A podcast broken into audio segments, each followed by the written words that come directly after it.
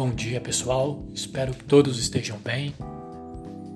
É, hoje nós vamos fazer uma revisão sobre o que estamos estudando: o conceito de sagrado e o conceito de profano.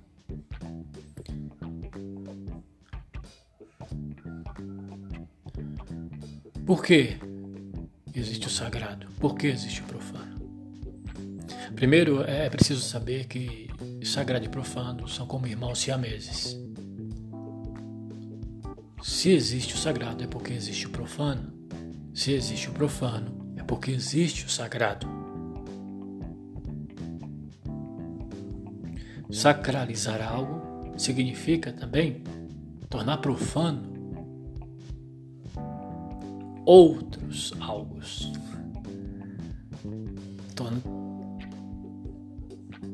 Considerar profano alguma coisa significa que existe o sagrado. Então não tem como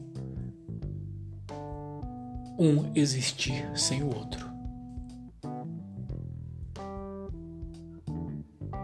Certo?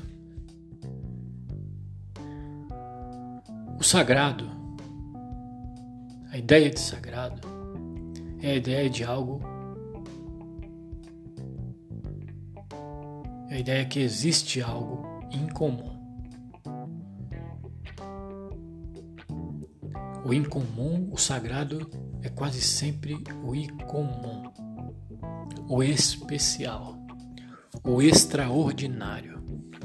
Vamos lá no dicionário pesquisar essas palavras: incomum, extraordinário, incomum e extraordinário. O sagrado é algo raro.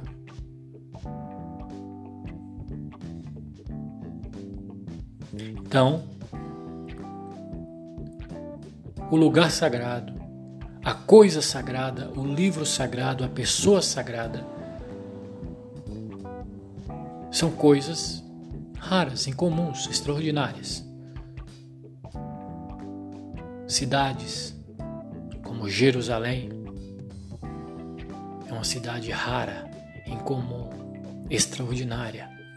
As maiores, as três maiores é, religiões da humanidade: judaísmo, para o judaísmo, para o cristianismo e para o islamismo.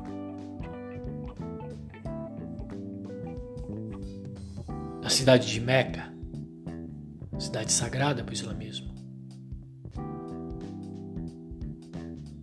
Um lugar um terreiro de candomblé, um terreiro de uma religião afro-brasileira, um lugar sagrado para aquela religião. É um lugar extraordinário, incomum. O Papa é uma pessoa sagrada, o Dalai Lama, uma pessoa incomum, uma pessoa extraordinária. A Bíblia, o Corão, a, Bhagavad Gita,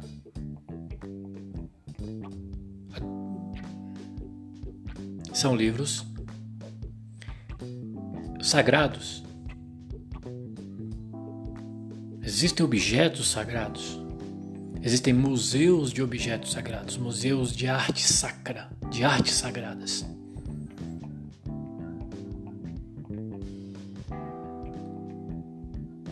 Então, pelo fato do sagrado ser algo extraordinário, incomum, raro,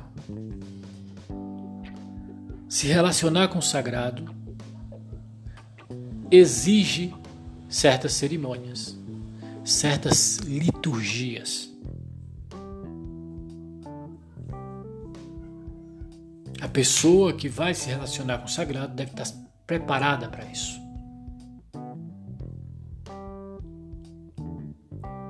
O momento em que você, em que nós nos relacionamos com o sagrado é um momento também sacralizado. Vivemos essa semana para os cristãos católicos, ortodoxos e outros grupos de cristãos, a semana santa, a semana sagrada. Então, é, em contrapartida, profano se identifica quase sempre com o comum, com o ordinário. Vamos lá no dicionário: comum, ordinário. Comum e ordinário. Procurar essas palavras no dicionário. E para o profano, a nossa relação não exige liturgias, preparo, preparo sagrado, é claro.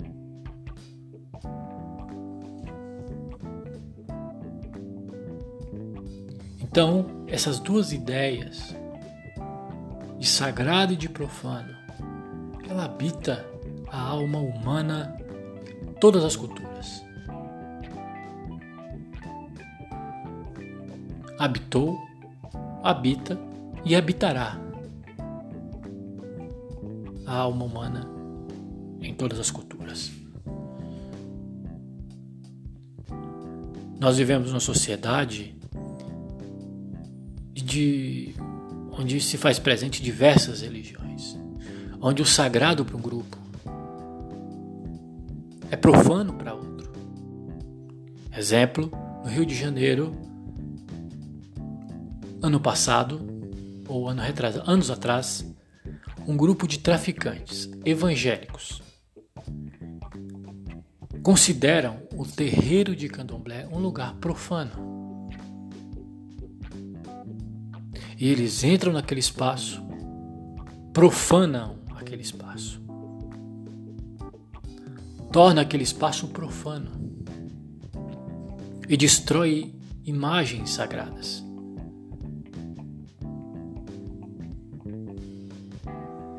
expulsam a pessoa sagrada responsável por aquele espaço sagrado. Agridem a pessoa e proíbe pessoa de voltar a sacralizar aquele espaço. Então, os traficantes evangélicos profanaram o espaço sagrado daquele outro grupo. Tornou a, porque aquele espaço pelos traficantes evangélicos era um espaço comum, era um espaço ordinário. Aquela pessoa ali não tinha nada de sagrada, eles profanaram a pessoa, a violando. Porque para aqueles traficantes evangélicos, o espaço sagrado era a, a, o templo deles. O livro sagrado é a é a Bíblia e a sua interpretação da Bíblia. Percebe? O compreender conceito de sagrado e de profano nos faz entender movimentos sociais, choques sociais entre grupos. A ideia de sagrado e profano, ela nos move, nos leva a caminhar, fazer caminhadas até certos, certas cidades, tornar certos lugares especiais, montanhas, morros, cidades, espaços,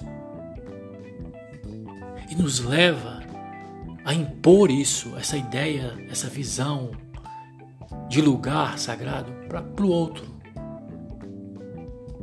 Nos leva, não, né? vou melhorar isso aqui. É, tendemos a sacralizar o nosso e profanar o do outro. É uma tendência porque tendemos, porque isso está presente na história humana. Por isso, o liberalismo criou o conceito de tolerância. Tolerar o sagrado do outro, sem profaná-lo, mesmo esse lugar sendo profano para mim e para o meu grupo. Bom, depois do que eu falei, depois dessa revisão, depois que vocês, dos vídeos que vocês viram, depois do texto que vocês leram, eu gostaria que vocês produzissem algo para mim. Como vocês entendem a ideia de sagrado e profano, como a ideia de sagrado e profano está presente na vida de vocês, na família de vocês e na cidade de vocês. Agradeço pela atenção. Espero que esse podcast tenha ajudado você a compreender melhor a ideia de sagrado e a ideia de profano.